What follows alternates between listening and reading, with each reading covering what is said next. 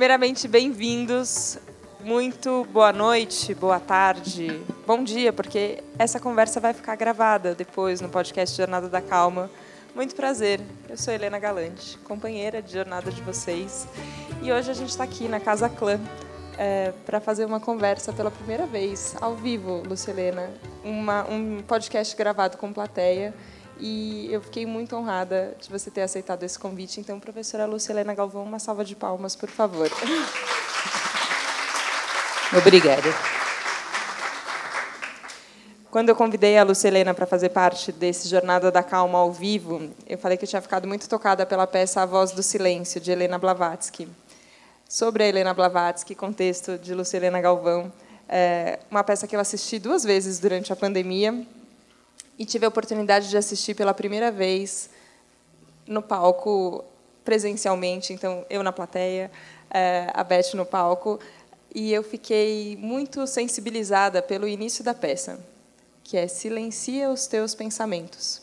E agora a gente estava antes de gravar, esperando um pouquinho mais de silêncio, se conformou que talvez o silêncio não ia acontecer em São Paulo, a gente ia ter que ir assim mesmo, mas esse silêncio de fora é, também fica acompanhado com barulho de dentro, com esse silêncio dos pensamentos.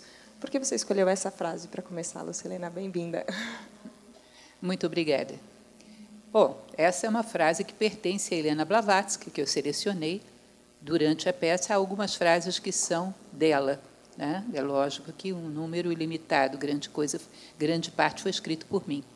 Mas essa frase, ela quase que cria um umbral entre aquilo que você traz da vida cotidiana, a correria, o ruído, e o que a peça exige. Que a peça foi feita para ser uma comunicação com a sua voz do silêncio, ou seja, com eu, o seu eu interior, seu eu mais profundo.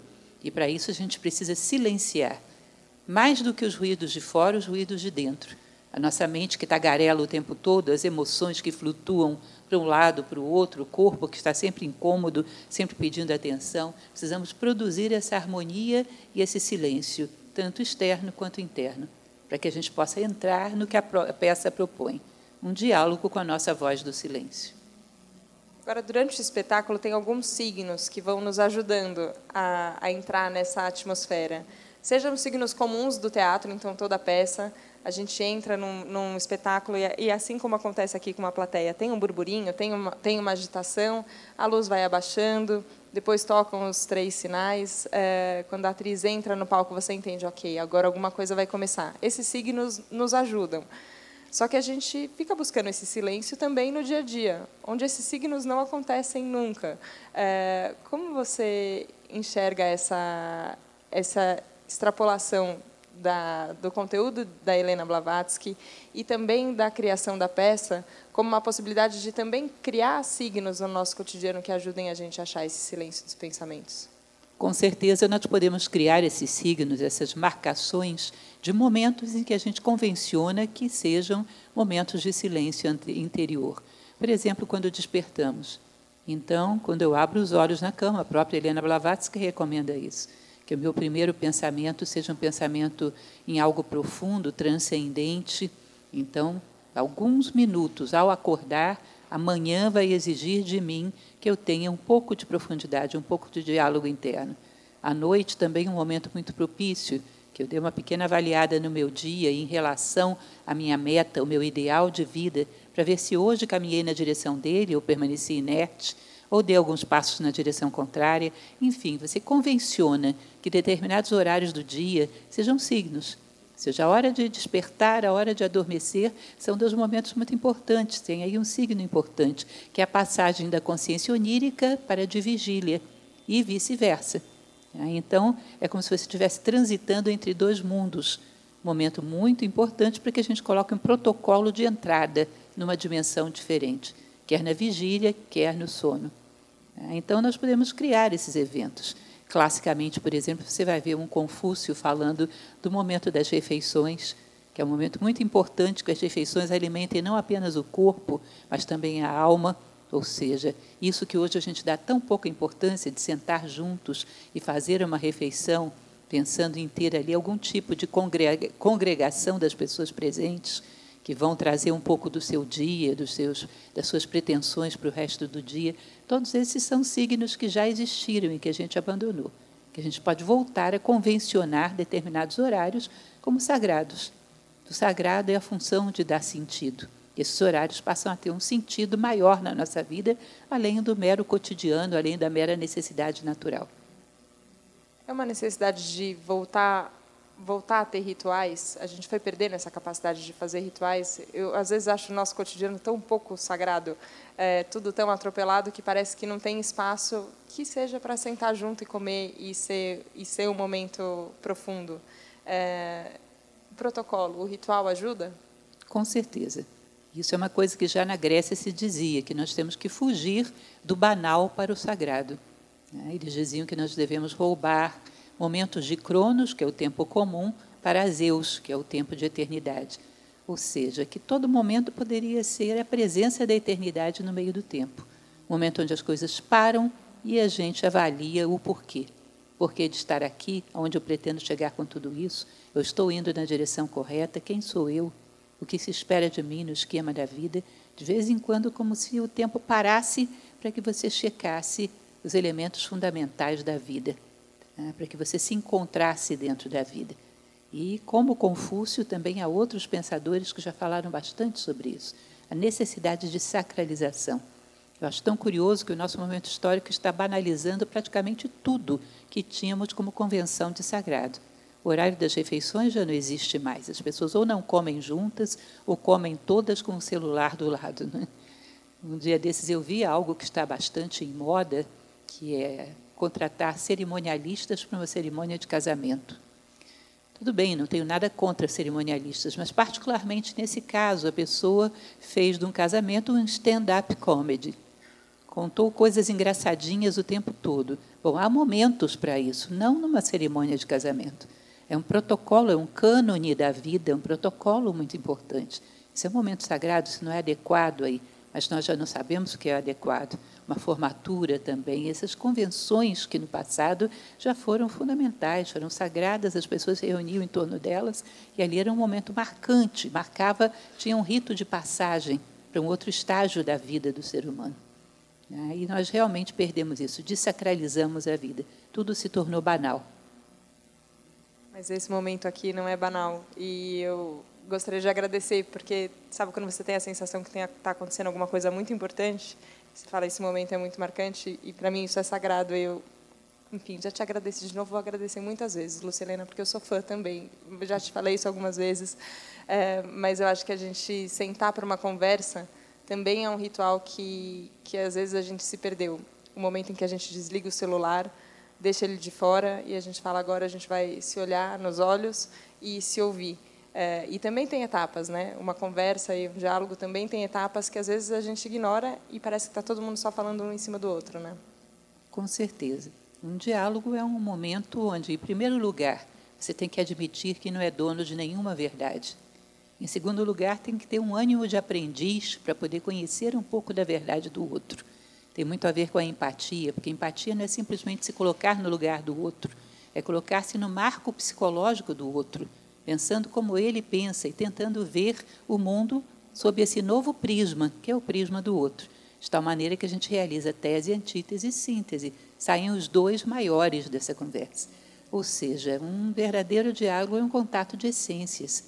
Para isso é preciso mergulhar nesse diálogo, é preciso estar ali de maneira autêntica, sendo o mais profundo, o mais legítimo possível naquilo que cada um é.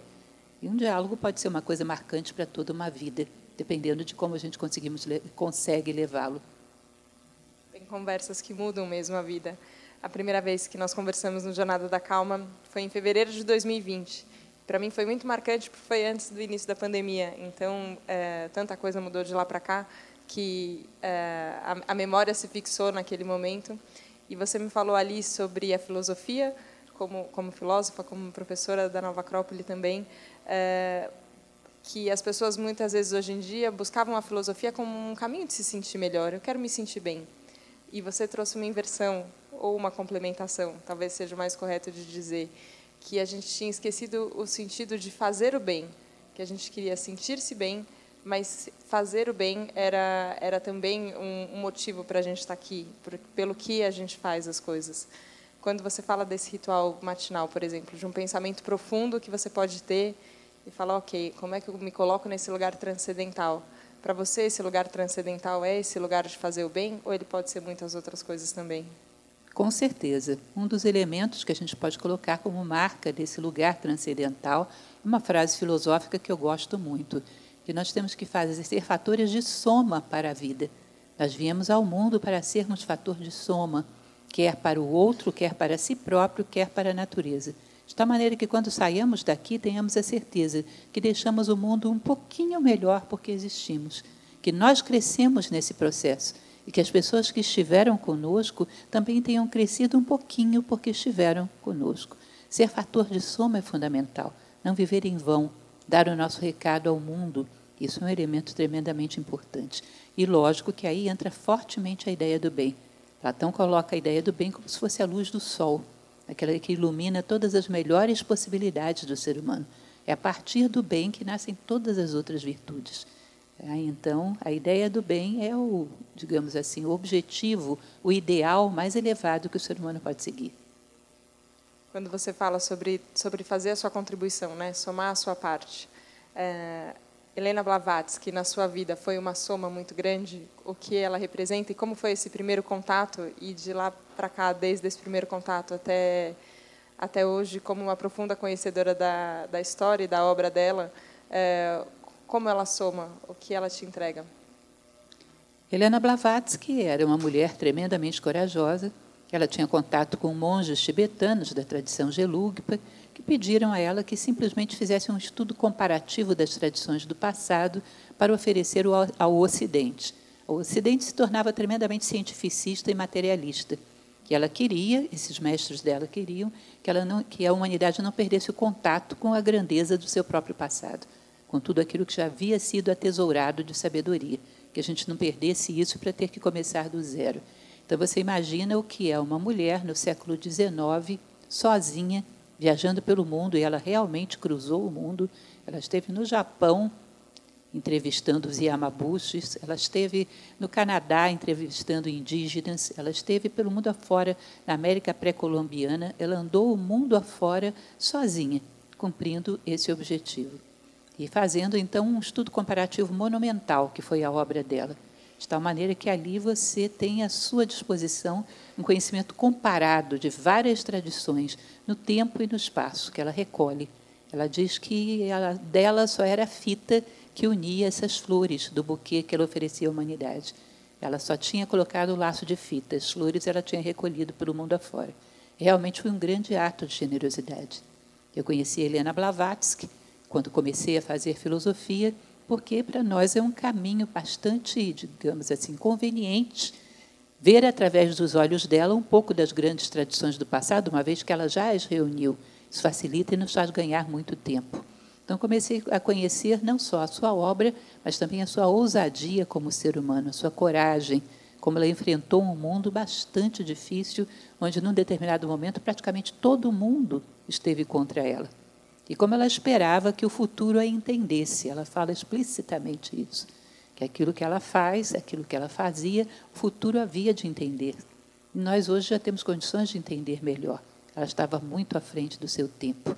E ela se sacrifica, então, para que a humanidade tenha um conhecimento comparado de toda a sabedoria que já chegamos a desenvolver, para que a gente não comece do zero, para que a gente não se torne tão materialista a ponto de abandonar a espiritualidade grandiosa que já reunimos ao longo da história.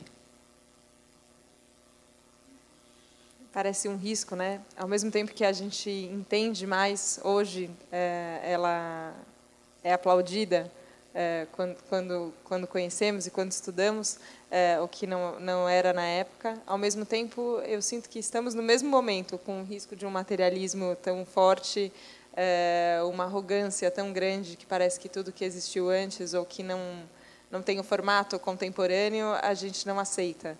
Estou é, sendo pessimista ou você enxerga dessa forma esse momento que a gente está vivendo agora?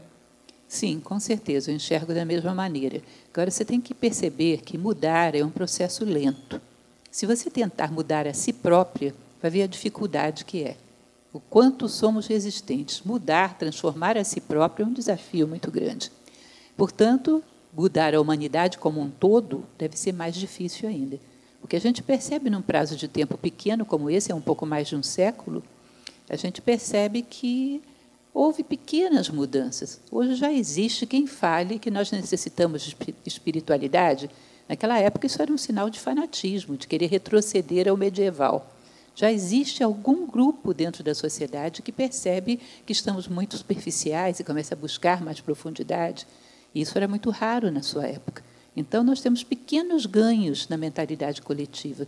Hoje já podemos falar de um conhecimento como o de Blavatsky sem sermos estigmatizados como supersticiosos ou loucos. Já existe uma tolerância maior a esses pensamentos alternativos. Enfim, aos pouquinhos, bem devagarzinho, nós vamos crescendo. Tá? Não podemos ser apressados, porque crescer não é uma tarefa fácil. Ela enfrentou muitos desafios também por fazer tudo isso sendo mulher naquela época. É, e em, em, algum momento da peça você coloca sobre ela falando sobre o próprio corpo dela. Então, por ela ser uma mulher corpulenta é, e que é, e que as pessoas olhavam e falavam muito excêntrica muito diferente, é, e isso causava também uma rejeição. É, isso era mais forte por ela ser mulher, é, ou você acha que o gênero não, não impactava tanto? Para ela, quando você vê Helena Blavatsky escrevendo, quando você lê uma doutrina secreta, uma voz do silêncio, você não percebe, não há como perceber o sexo da pessoa que está ali. A visão dela estava um pouco acima dessa dualidade então, eu não sei se ela se identificava, se via tanto assim polarizada no feminino. Mas, para a sociedade do seu tempo, sim. Era um desafio às convenções uma mulher tão independente, tão capaz de cruzar o mundo realizando os seus sonhos sem precisar de nenhum apoio masculino. Era bastante desafiador. Com certeza, isso foi um, mais um dos elementos que levaram ela a ser chocante para aquele momento histórico o preconceito pelo feminino. Alguém tão independente que era difícil que um homem fosse tão aventureiro quanto ela. Tá? Então, isso era bastante desafiador. Além de tudo, era uma figura não muito convencional. Né? Era uma pessoa que tinha um temperamento muito forte, uma maneira muito franca de falar. Isso às vezes chocava as pessoas e não tinha muita preocupação com o que pensassem dela. uma maneira de impor a sua visão de mundo de uma maneira muito clara, muito bem fundamentada era capaz de discutir com qualquer grande nome do seu tempo, muito convincente, muito profunda. E, enfim, ela era um ponto fora da curva. Uma das coisas que ela fala sobre ela, quando ela está contando sobre justamente ser um ponto fora da curva, é a relação dela com o fogo. E tem alguns episódios que estão retratados na peça sobre a relação dela com o fogo e com a água. E dessas sabedorias que eu acho que a gente acabou deixando um pouco para trás, a nossa relação com os elementos da natureza parece uma coisa meio distante, né? Ficou ficou quase como se fosse folclórica, ainda que todos eles estejam aqui e a gente seja permeado por todos eles sempre. É, por que você escolheu colocar essa essa passagem na peça e qual é qual é o sentido que você enxerga que a gente pode retomar buscando esse contato com os elementos naturais? Bom, Helena Blavatsky teve dois episódios muito marcantes com fogo na vida dela. Primeiro, o batizado que pegou fogo nas vestes do padre, que simplesmente celebrava. Uma vela, uma vela caiu e tocou fogo na batina do padre. E outro, quando ela viajava num navio no Mediterrâneo, o navio também explodiu, pegou fogo e ela foi um dos poucos passageiros salvos. Então, ela passou por algumas situações meio complexas em relação a fogo. Mas Helena Blavatsky, simbolicamente, quando a gente sabe lidar bem com os quatro elementos, a gente está dizendo que nós sabemos lidar com os quatro elementos da nossa personalidade. Nosso corpo físico é associado ao elemento terra. Nosso corpo energético, a energia que movimenta o corpo físico, é assemelhada ao elemento água. O nosso emocional, que é chamado também de astral, ele está associado ao ar, enquanto que a mente é fogo, luminosa, transmutadora. Então, quando a gente diz que alguém, ao longo da história, lidava muito bem com os quatro elementos, significa dizer que lidava muito bem com a sua própria personalidade. Ou seja, sabia dominar o próprio corpo, de tal maneira que combatia o cansaço, era incansável, sabia dominar bem as suas energias, sabia dominar bem as suas emoções para que não fossem uma gangorra, como normalmente são, né? para ter uma certa estabilidade, sabia dominar bem a sua mente para que ela não tagarelasse o tempo todo e ela pudesse ouvir a voz do silêncio, que é aquela voz que vem de algo mais elevado, mais profundo dentro de nós. É a voz da nossa essência espiritual. Então, quando falamos que ela lidava bem com os quatro elementos, dizemos, ela dominava bem a sua personalidade. Tinha um controle da sua personalidade que lhe permitia encontrar algo mais profundo. E é mais ou menos isso. Parece que nós temos aí, somos hóspedes de uma casa muito barulhenta. E para que a nossa voz se faça ouvir, temos que aprender a fazer algum silêncio nessa casa, que é essa personalidade ruidosa, que fora do controle não nos permite ter nenhum contato com o nosso ser, com a nossa essência. Essa personalidade é, que às vezes é tão definida com contornos claros, né? Quando a gente se define a partir da nossa personalidade, você fala, eu sou assim, eu gosto disso, eu não gosto daquilo, tudo bem determinado. É, só que aí quando você vai ver a nossa composição, pensando nesses quatro elementos, as coisas começam a ficar um pouco mais misturadas, né? Os contornos não são tão claros. É, e tem uma imagem na peça falando de Leonardo da Vinci, Leonardo da Vinci, de Sfumato. É, como como a, como a gente traduz, eu não sei se é a palavra ou se é a pergunta, é, mas como a gente pode treinar o nosso olhar para enxergar esse esfumato da realidade? E se você puder explicar também, porque eu acabei falando e ninguém, não sei se todo mundo viu a peça, vai entender, por favor, Helena. Leonardo da Vinci, quando ele pinta, sobretudo quando pinta a Mona Lisa, ele quando via, olhem para os objetos, para as pessoas nessa sala você percebe que as coisas não estão separadas por linhas, não existem linhas. As coisas vão como se transformando, se dissolvendo e daqui a pouco começa uma outra coisa.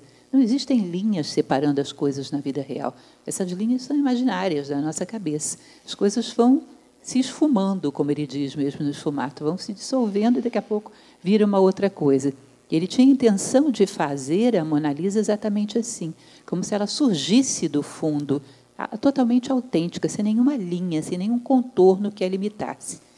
E essa ideia de que os seres não são realmente separados, as linhas que separam as coisas só existem na nossa mente.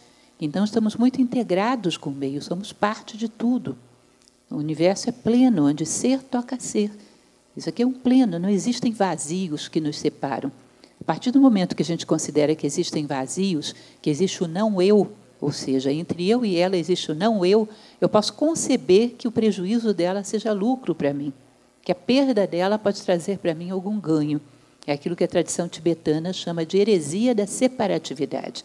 Daí vem o egoísmo, vem todos os males do mundo. Então, para Leonardo da Vinci e Helena Blavatsky, que trabalhava muito com essa ideia, não existe separação. As separações são ilusórias. Na verdade, estamos todos nós interligados.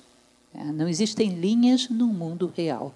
É, e isso ela falava muito por esse desejo dela de fazer com que as pessoas percebessem o mundo assim, como células de uma unidade, onde nós compomos, harmonizamos as células e a unidade volta a brilhar.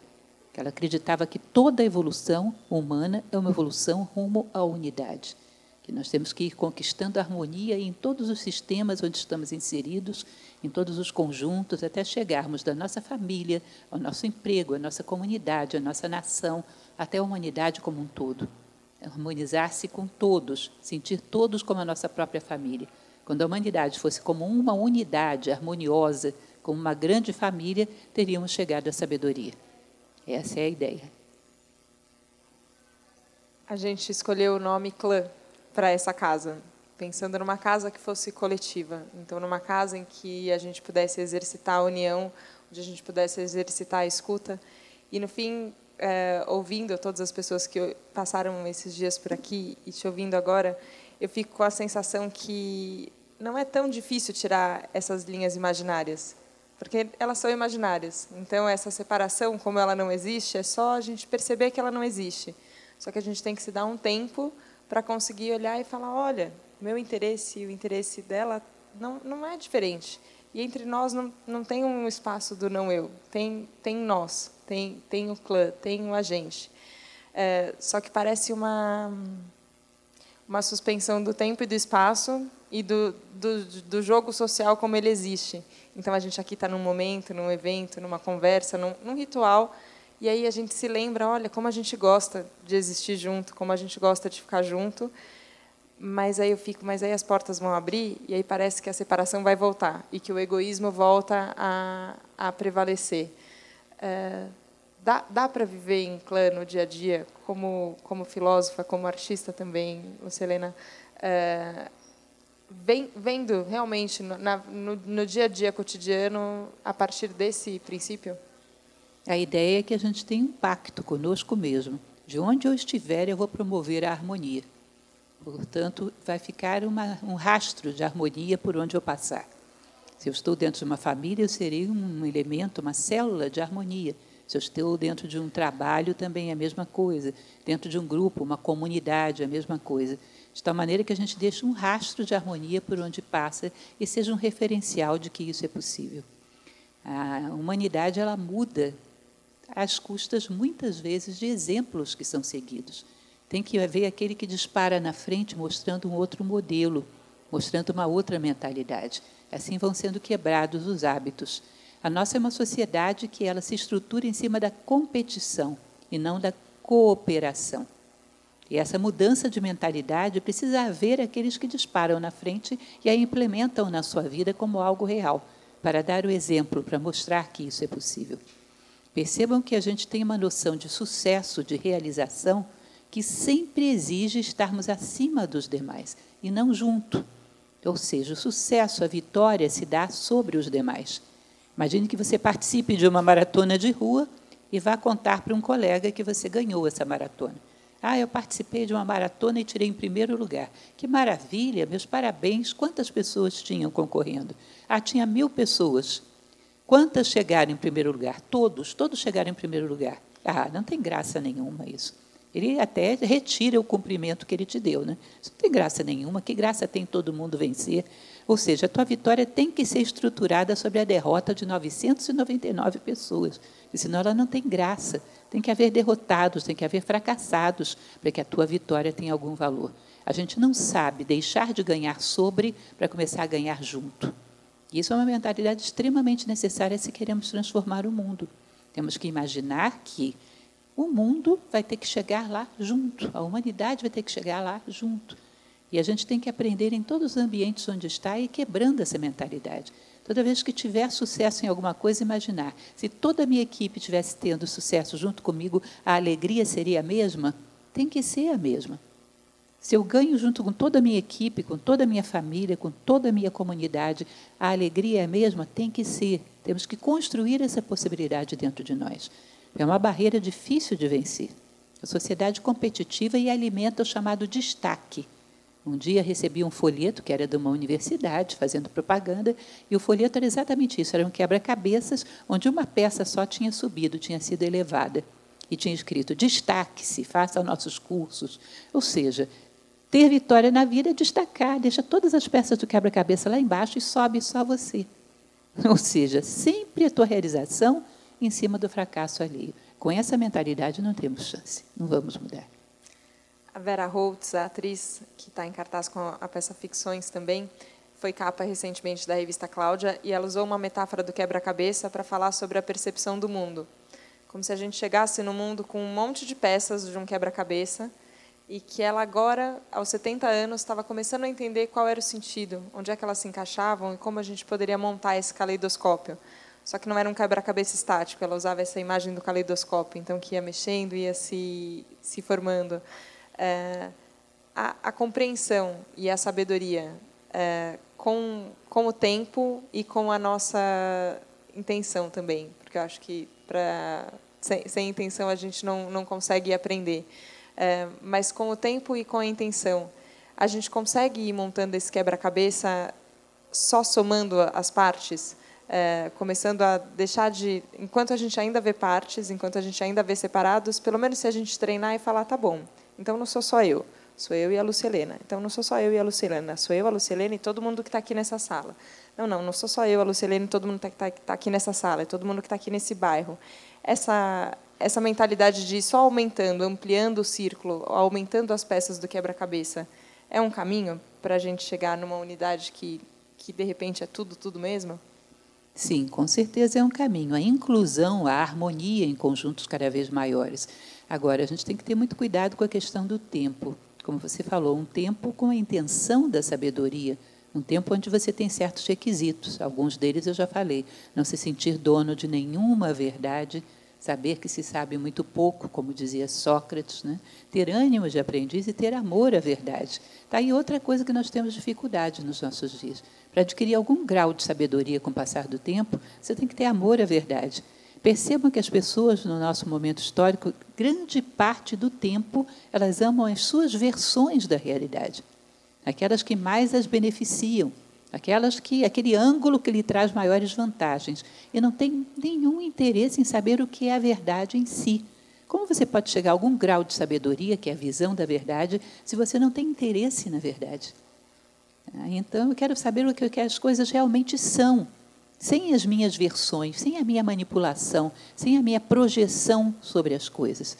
Tá? É um pouco daquela música do Roberto Carlos, Narciso acha feio o que não é espelho. Então, as coisas todas têm que espelhar o meu interesse, têm que espelhar o meu ponto de vista, ou seja, eu distorço a realidade toda. E se alguém me disser, você não está muito correto, vem cá que eu vou te mostrar o que é correto. Não me interessa. Eu não troco a minha versão por nenhuma verdade. Lógico que a sabedoria, que tem a ver com o domínio da verdade, só vai alcançar quando você tem essa humildade de saber que você não é dono de verdade nenhuma e querer realmente se aproximar dela. Então, são pré-requisitos que fazem com que o tempo gere verdadeiro deslocamento. Porque senão a gente vive um tempo só de relógio e não um tempo real. Tempo real é medido por avanços em direção à sabedoria. Então, pode ser que uma pessoa passe a vida inteira estacionada no mesmo ponto do tempo real se não há nenhum avanço em direção à sabedoria, nenhum passo de evolução humana verdadeiro. Tá? Então, um tempo verdadeiro realmente pode conduzir a isso. Nesse aprendizado, né, é, na, sobre, ainda sobre a Helena Blavatsky, ela, ela cita mestres. É, e é uma cena muito poética da peça. E eu fiquei pensando se esse mestre existiu se era um mestre ou se eram muitos mestres, ou se também eram mestres professores não necessariamente é, presentes de, fisicamente ali na frente dela. Quem, é, entre todas as, as pessoas e as sabedorias que ela, que ela consolidou, quem são os mestres fundamentais de Helena Blavatsky, para a gente poder se inspirar neles também? Helena Blavatsky tinha contato, ela desde pequena sonhava com um mestre que ela chegou a encontrar aos 20 anos em, em Londres, na companhia do seu pai, ela chegou a encontrá-lo. Ela viu um homem com o qual ela sonhava desde pequeno. Ficou muito impressionada com aquilo e teve contato com ele. Era um mestre tibetano, fazia parte da tradição budista, Gelupa, e ele tinha vindo inspirando ela desde pequena. E aí ela estabelece com esses mestres tibetanos um contato, que às vezes se faz com ela visitando o Tibete, ela fica ali por três anos no Tibete, às vezes se faz através de cartas, e às vezes se faz também através de poderes paranormais que ela tinha. É, que ela é muito característico na história de Helena Blavatsky, que ela tem poderes paranormais desde a infância. A família já estranhava, ela já manifestava alguns poderes. Então, ela tinha algum tipo de telepatia, segundo parece, segundo ela demonstrava, que também se comunicava com esses mestres dessa forma. Tá? Agora, ela tinha muito cuidado porque as pessoas não achassem que o mais especial dela eram esses poderes porque o que ela queria era transmitir a sabedoria, que esses poderes para ela eram tremendamente secundários. Mas hoje, como a gente dá muita importância a efeitos materiais, né, às vezes, quando fala de Helena Blavatsky, a primeira coisa que lembra são os fenômenos. E isso não era o mais importante. Mas, enfim, ela tinha ligação com esses mestres tibetanos, sobretudo esse que ela encontra aos 20 anos, mas também outros da tradição budista tibetana. Gostaria de perguntar sobre a sua relação com a espiritualidade. Estou lendo um livro seu, A Lógica e a Inteligência da Vida, e algumas vezes você fala de Deus, é, de, de, de, formas é, que, na minha visão como leitora, quero saber como, como você enxerga, é, superam inclusive os limites da religião e parece que vão para esse lugar mais amplo de conexão e, é, e bem maior. Como é a sua ligação com a espiritualidade, Lucilena? Bom, eu tenho uma, para mim, para minha concepção, a unidade é o atributo mais próprio de Deus. Porque, como ele é o absoluto, qualquer qualidade que você dê para ele o limita. Entendem isso? Se você diz ele é poderoso e a ausência de poder está fora dele, se está fora dele, ele não é uno, tem dois. Ele é forte. Então a fraqueza está onde? Está fora dele, a fraqueza o limitaria. Então ele engloba todas as dualidades do mundo, todos os atributos estão dentro dele, uma vez que ele é absoluto. Então, dar um adjetivo para Deus é algo extremamente difícil. Nós podemos dizer que ele é uno, que ele é a unidade. E que cada vez que nós logramos a unidade em alguma coisa, nós nos aproximamos dele. Cada vez que vemos a unidade. Então, quando abrimos a nossa janela e vemos a harmonia, conseguimos captar por um minuto que a natureza está toda harmoniosa, os pássaros, as plantas, os ruídos, que tudo conforma como se fosse uma sinfonia. Esse momento que você capta isso é um momento de contato com Deus, com, o sagrado, com uma característica dele. Quando você consegue, num determinado momento, produzir uma união tão forte com uma pessoa, que você sente como se a tua alma tivesse se acoplado a dela, como se fossem um, esse momento de unidade é o momento que você tocou a face de Deus. A unidade é o atributo de Deus por excelência. Quanto mais nos unimos de coração profundamente, mais nós vamos remontando a unidade no meio da separatividade. E esse caminho de unir cada vez mais é um caminho de volta a Deus. Então, às vezes, em coisas muito simples, uma planta se sacudindo, um cachorrinho fazendo uma travessura, uma coisinha simples, você olha e vê aquilo integrado no todo, e vê a beleza daquele momento. E isso é muito tocante. É como se você estivesse vendo, tivesse aberto uma fresta nesses mistérios da vida, se estivesse vendo um pouco do rosto de Deus essa apreciação da beleza, né? Que está nas coisas, que está nos momentos especiais e nos momentos que a gente não chama de especiais, mas onde estão tá só a vida acontecendo.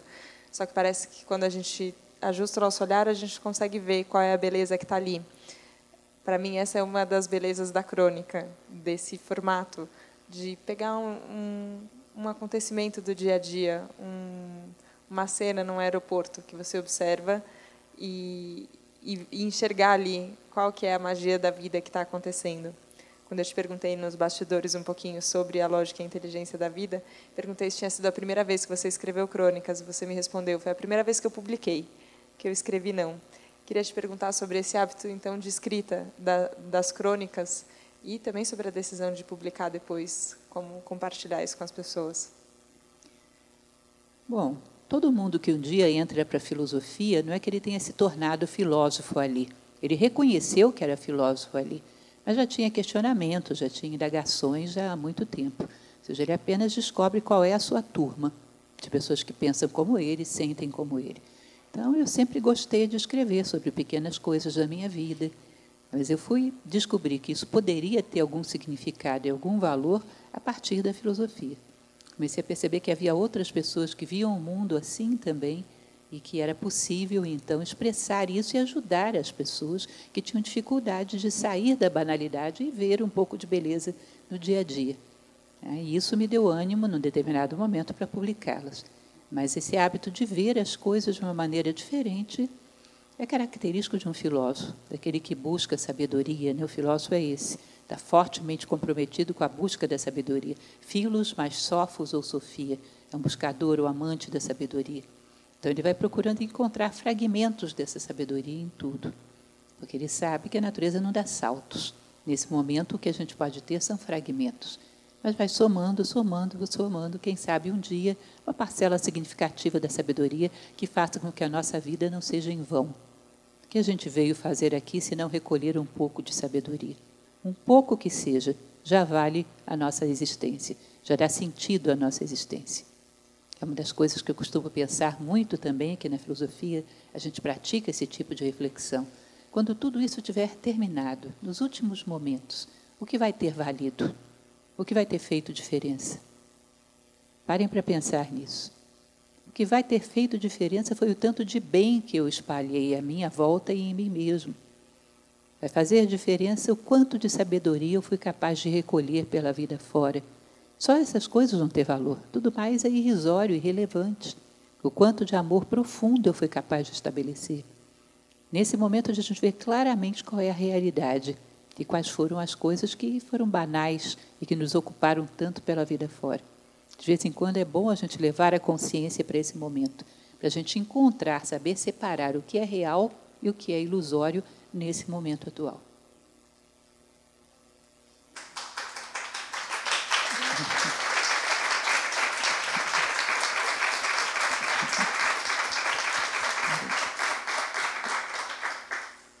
Eu fiquei pensando que o filósofo e o artista eles têm eles se encontram nesse caminho é, e você também poeta e também se aproximou das artes de outras formas, inclusive com com a música, Lucelena.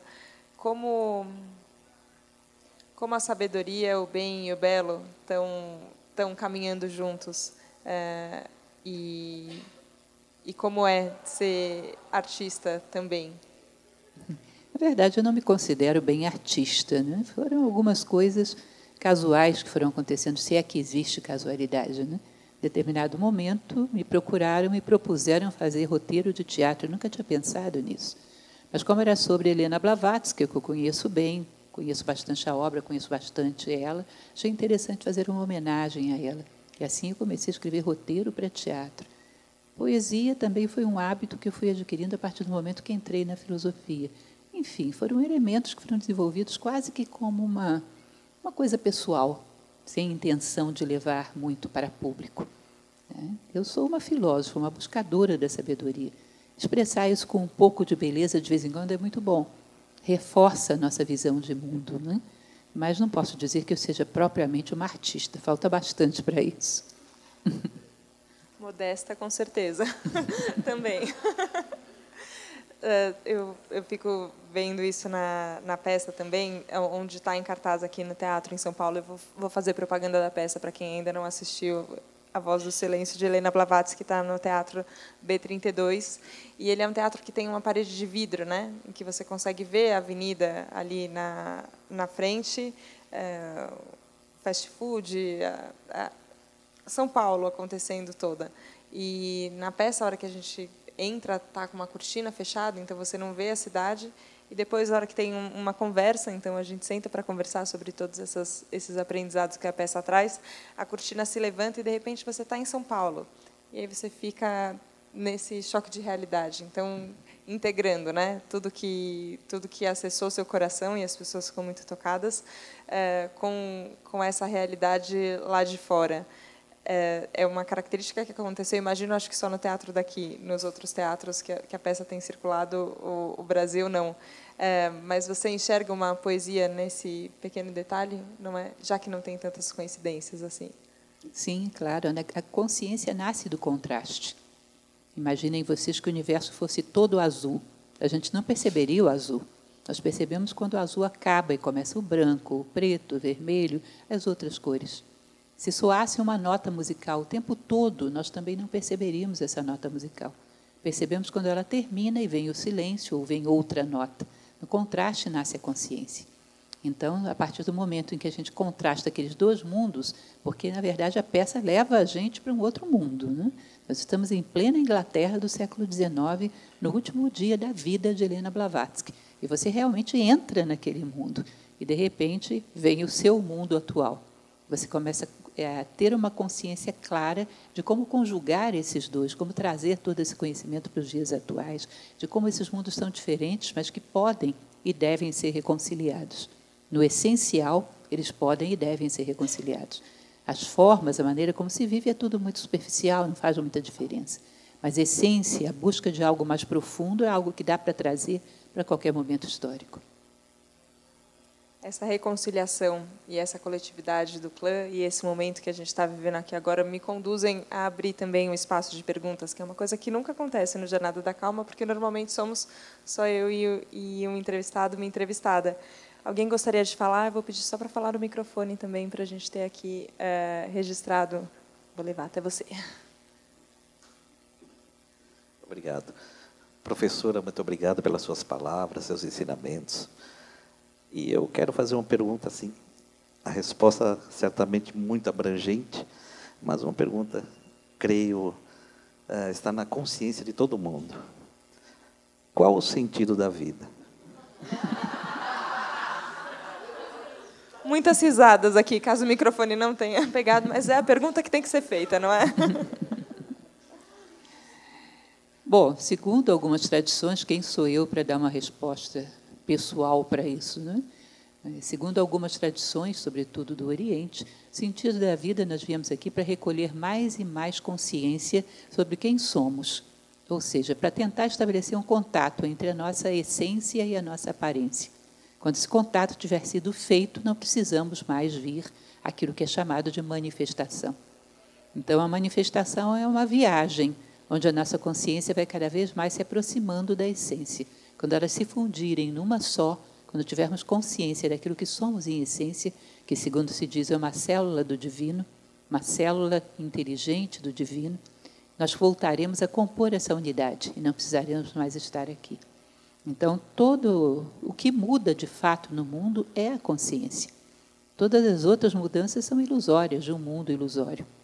É como se vocês imaginassem que eu apaguei a luz dessa sala, ficamos todos no escuro. Aí eu venho com uma lanterna e foco no rosto dela. Aí eu tenho a ilusão de que ela chegou agora. Aumento o foco da lanterna, pega ela. Eu digo, momento um chegou ela, momento dois chegou ela, momento três chegou ela. Eu tenho uma ilusão do tempo. Se eu apertasse o interruptor, eu veria que isso não é verdade. Elas estiveram todas aqui o tempo todo. Mas o abrir do foco da lanterna é o tempo, que vai me dando a sensação de que as coisas vão chegando quando na verdade as coisas todas sempre estiveram aí pela eternidade. Então, a evolução nada mais é do que abrir o foco da nossa consciência para perceber aquilo que sempre foi, mas que nós não percebemos. Até o momento que tenhamos uma visão ampla de como as coisas realmente são e não precisaremos mais vir a esse palco ilusório de coisas efêmeras, que se diz que é assim. Tá? E uma condição humana é uma condição onde a gente já desconfia que existe algo de divino dentro de nós. Né? Desconfia. Mas estabelecer um contato claro com isso ainda é uma meta, pelo menos para a média da humanidade, uma meta bem distante. Alguma outra pergunta muito simples? Vamos lá. Oi. É, se você puder falar um pouquinho mais sobre os rituais e os significados dos rituais que a gente, infelizmente, perdeu e como é que a gente volta para eles, como esse do comer e da mesa e tal. Eu tive uma palestra bastante recente onde eu falo sobre as cerimônias, que é exatamente isso. E quando a gente fala de rituais, ritos, dá uma impressão religiosa, né? As cerimônias são uma forma de marcar no tempo e no espaço uma passagem de consciência de um patamar para outro. Então, você passa a ser uma pessoa casada, ou seja, um outro desafio, um outro patamar de experiência. Supõe-se que a consciência se amplia. Uma formatura, alguém que naquele momento deixou de ser um estudante, agora vai se tornar um profissional, são como que balizas que marcam as coisas importantes da nossa vida. E quando a gente tem essa forma de celebrar as coisas importantes da vida, a gente traz toda a nossa consciência para lá. E aí ficamos conscientes de que a partir de agora é algo diferente a vida recomeça em outras bases. Então, você vai ver até mesmo dentro de tribos indígenas existe isso. Os rituais de iniciação do índiozinho, quando sai da infância, quando entra na idade adulta, quando se casa, não é? existem esses ritos de passagem. Todas as civilizações ao longo da história tiveram isso de uma maneira ou de outra. Quando nós não temos nenhum balizamento, nenhum rito, a vida toda se confunde, nós temos comportamentos infantilizados lá na frente, como se ainda estivéssemos lá atrás. Não sabemos muito bem onde estamos, a que altura da vida estamos, o que se espera de mim agora, como se eu não cumprisse bem os degraus que balizam a vida. Tá? Então ficamos muito soltos e confusos. E esse é mais ou menos o nosso momento histórico. Eu não sei dizer se eu sou um adolescente, porque as minhas emoções são de adolescente, não sei dizer se eu sou um adulto, porque a minha mente é de adulto. Eu não sei dizer se eu sou uma criança, porque às vezes o meu corpo é rebelde como de uma criança. Eu não sei me classificar muito bem. Eu estou em vários momentos e em nenhum. Eu não consigo saber em que degrau eu estou para que eu possa prosseguir e almejar o próximo degrau.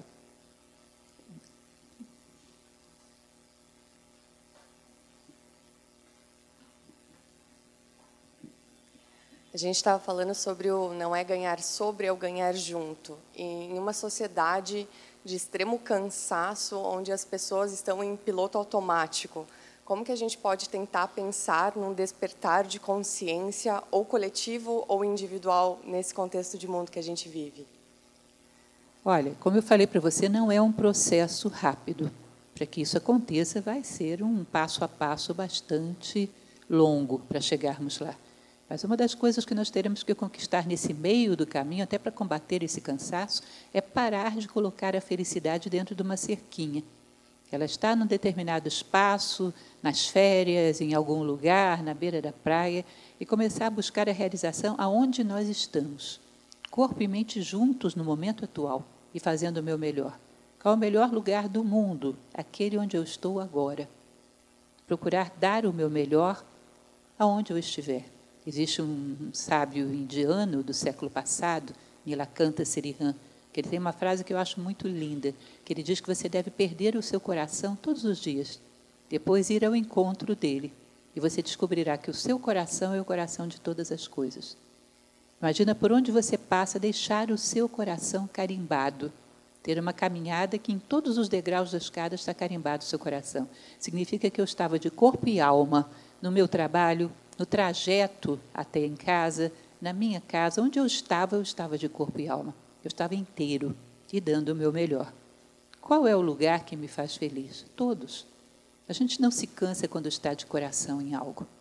Nós começamos a dividir a vida entre coisas insípidas e coisas que têm valor. Às vezes ficamos até confusos, porque quando a gente vai para essas coisas que têm valor, descobre que não tem tanto quanto a gente imaginava.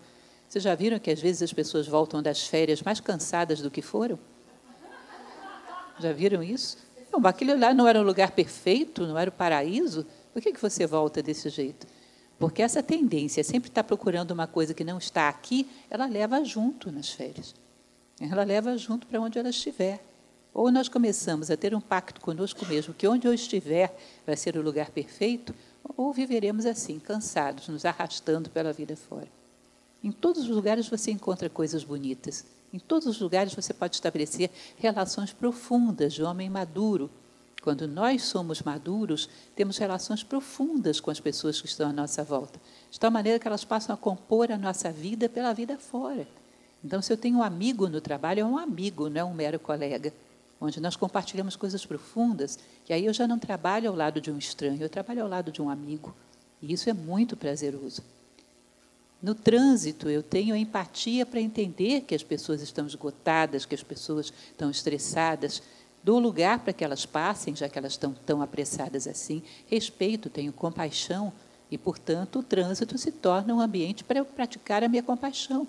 Que coisa maravilhosa. Ou seja, você está de corpo e alma onde você estiver, é um caminho extremamente necessário para que a gente alcance essa possibilidade de estarmos todos juntos não ganhando um sobre o outro, mas ganhando juntos. Temos cinco minutos, muitas lágrimas rolando aqui na sala. Mais alguma pergunta, gente? Ai, peraí. Vai, vai dar tempo das duas. Vamos lá. Boa noite. Boa noite. É, professora Lucelena, gostaria de compartilhar com você que eu sou uma acropolitana gostaria de fazer uma declaração de que a senhora já foi um farol nas minhas noites mais escuras. Então, gratidão por isso. É, tendo esse coração idealista, eu penso na construção de um novo mundo. E, enquanto mulher, né, mediante a, a sociedade, eu gostaria de perguntar como que a gente consegue se aproximar dos nossos valores femininos, né, do, dos valores das mulheres, para justamente caminhar para essa construção de um novo mundo? Olha, um elemento fundamental é saber que se você tira todas as interferências para querer estar de acordo com a moda do nosso momento histórico, a gente tende para aquilo que é natural. Tá? Então, quando a gente para de se alienar querendo ser igual a todo mundo, a gente tende para aquilo que é natural. Então, hoje é muito comum, por exemplo, que não digo que hoje seja muito comum, eu acho que já teve momentos piores, lá pela década de 70, que era uma vergonha uma mulher dizer que gostava de cozinhar. É um absurdo, tinha que abandonar isso, porque era um símbolo machista de não sei o quê. Então, se você gostava de cozinhar, tinha que esconder. Não pode falar, porque isso representa alguma coisa de inferioridade. Tá? Se eu gosto de arte, se eu gosto de beleza, ah, não, isso é coisa de fracos, eu tenho que ser forte. Já houve muito esse preconceito quando a mulher quis praticar quase que uma revanche em relação ao machismo, tudo que aconteceu. Então tinha que negar tudo, não podia aceitar nenhum tipo de valor que a colocasse fragilizada. Hoje já somos mais maduros. Sabemos que, na verdade, temos que ser aquilo que nos traz realização, aquilo que nos traz plenitude, independente do que os outros pensem ou deixem de pensar. Tá? Então, naturalmente, se você tira tudo aquilo que é alienação, tudo aquilo que não é teu, tudo aquilo que você incorporou como um modismo que entrou e foi absorvido, você tende a ocupar os seus papéis naturais na vida. Tem uma frase de Helena Blavatsky que eu acho muito bonita, que ela diz que uma gota d'água lembra o oceano e um único ser humano lembra a existência de Deus. Da mesma maneira que uma gota d'água prova a existência do oceano, um único ser humano prova a existência de Deus. Eu me lembro que eu estava pensando nessa frase um dia e caminhando, e tinha algumas gotas no chão que tinham sido jogadas por aqueles molhadores de jardim, e todas cheias de barro. Eu pensei, Pô, mas uma gota como essa não lembra o oceano. Aí me veio uma resposta mental: se você tirar tudo que não é água, lembra sim. Assim também é o ser humano. Se você tirar tudo que não é humano, o homem lembra Deus, sim. É simplesmente tirar tudo aquilo que nos desumaniza e aquilo que realmente somos nos leva ao nosso lugar natural.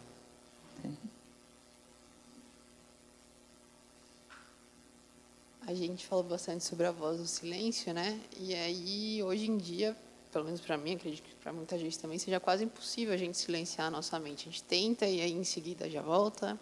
Então, queria saber se tem alguma dica para a gente não se deixar ser engolido por esse turbilhão dos pensamentos que muitas vezes fazem muito mal para a gente. Né? Com certeza, você pode, tem práticas que são muito simples, porque ao longo dos tempos, em mosteiros, vários desses grandes elementos de união de homens que buscavam espiritualidade faziam práticas muito simples de concentração. Você já deve ter ouvido falar de uma coisa chamada trataque, conhece? É uma circunferência que você desenha no papel com um pontinho no centro. A ideia é você se concentrar tanto nesse ponto que por alguns segundos você não veja a circunferência, veja só o ponto. Primeiro ela começa a falhar, mas depois de algum tempo você consegue. Por segundos você não vê nada, só vê o ponto.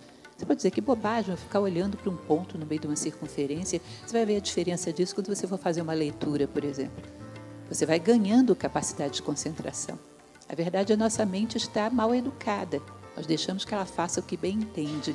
Se nós começarmos a fazer uma prática como uma musculação para o corpo, uma prática de concentração com a mente, ela vai cada vez mais conseguindo se concentrar. Agora é importante que você tenha alguma coisa muito valiosa para que ela se concentre sobre isso. Porque tanto trabalho para concentrar a mente, se só temos banalidades, não vale a pena. É, então, há treinos, há exercícios para que você concentre cada vez mais a mente. Não tem uma circunferência com um ponto na minha frente, qualquer pontinho que você veja numa parede. Você está esperando uma consulta médica, está esperando sua vez no banco, um pontinho numa parede, tenta não enxergar nada, só aquele ponto. É uma prática de tratar que você pode fazer em qualquer lugar. E realmente funciona. Tá? É uma, existem muitas. Realmente funciona, te ajuda a maior concentração. Aí você tem que ter alguma coisa de qualidade que justifique essa concentração. Hum? Acho que foi o que aconteceu agora. Aconteceu uma concentração e parece que a casa está mais silenciosa, São Paulo está mais silenciosa, a minha mente certamente está mais silenciosa e o coração muito aquecido. Professora Lucilena, queria agradecer mais uma vez a sua presença aqui na Casa Clã, no Jornada da Calma. É, é uma delícia te ouvir. E poder se concentrar em você é se concentrar certamente em muita sabedoria. Então eu agradeço. Muito obrigada. Eu que agradeço. Muito obrigada.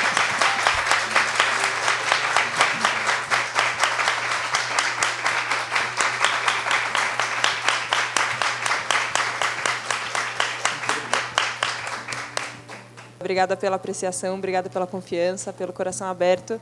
E a gente se vê na próxima segunda, no próximo Jornada da Calma, para quem estiver ouvindo no Spotify agora. Um beijo, gente. Tchau, tchau.